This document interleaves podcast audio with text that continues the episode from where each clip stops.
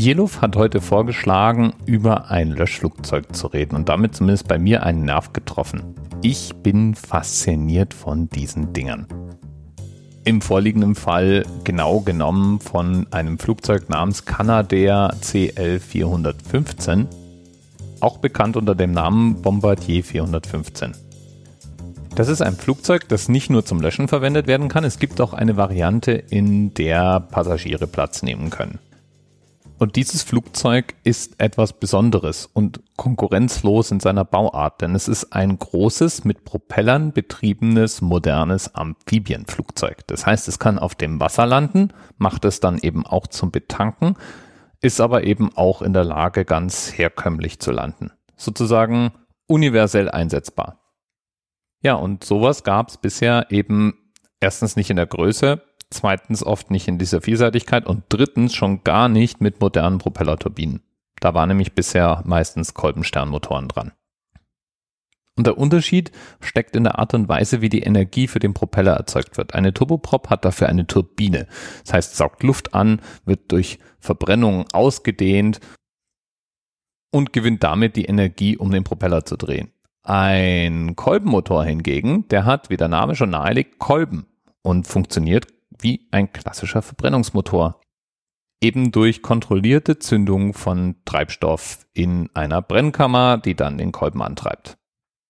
Und Turboprops haben einige Vorteile. Sie sind zum Beispiel relativ effizient und erzeugen doch einiges an Schub. Damit kann man Flugzeuge auf bis zu 870 kmh beschleunigen. Und sie werden deswegen auch regelmäßig eingesetzt. Nicht nur für den Bau von Wasserlöschflugzeugen oder Amphibienfahrzeugen, sondern auch zum Beispiel bei militärischen Flugzeugen. In der zivilen Luftfahrt gibt es die, aber immer weniger, weil die dann doch relativ laut sind. Aber zurück zu unserem CL 415. Der muss nicht mal landen, um aufzutanken. Dieses Flugzeug kann einfach sehr niedrig über Wasser fliegen so eine Art Schnorchel ins Wasser halten und sozusagen Wasser einpumpen, während im Tiefflug über die Wasserfläche geflogen wird. Wie cool ist bitte sowas? Die Canadair CL415 ist als Maschine der Nachfolger eines anderen Flugzeugs, der Canadair CL215. Und die 215 war das erste speziell als Löschflugzeug konstruierte Flugzeug überhaupt und ist damit heute noch, genauso wie die 415 sozusagen, das Flugzeug, was man am meisten einsetzt, um zum Beispiel Waldbrände zu bekämpfen. Und Löschflugzeuge zu fliegen ist auch wirklich nicht ohne. Da ist zum einen der Auftrieb, der durch die Brandherde entsteht. So ein Waldbrand ist ja auch nicht gleichmäßig und wenn man da mit einem Flugzeug drüber fliegt, dann hat man es mit unterschiedlichen Luftströmungen zu tun. Und dagegen sollte nicht nur das Flugzeug einigermaßen resistent sein und diese Schwankungen aushalten können, der Pilot sollte auch wissen, was er tut.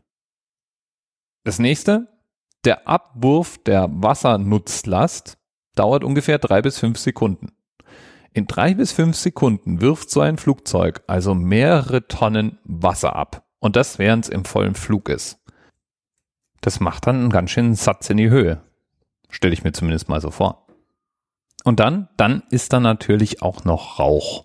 Wenn man jetzt zum Beispiel an so einem Berghang entlang fliegt und versucht, einen Waldbrand zu löschen, der vor sich hin raucht, noch dazu im Tiefflug, damit man auch den Brandherd trifft, auf den man es abgesehen hat, da wird's dann schon eher gefährlich. Deswegen kommt es auch immer wieder zu kritischen Unfällen und Abstürzen mit Löschflugzeugen im Einsatz.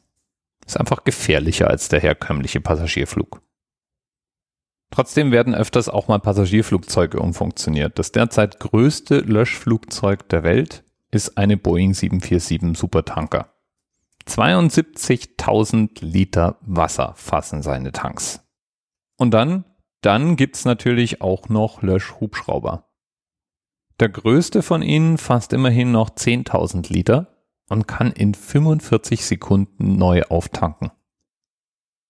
Schon krass irgendwie klick dich doch mal durch die Links in meinen Show Notes. Da sind Videos und Bilder zu finden.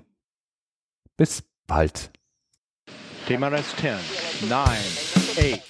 The experience of 47 individual medical officers. Was hier über die Geheimzahl der Illuminaten steht. 23. Und die 5. Wieso die 5? Die 5 ist die Quersumme von der 23.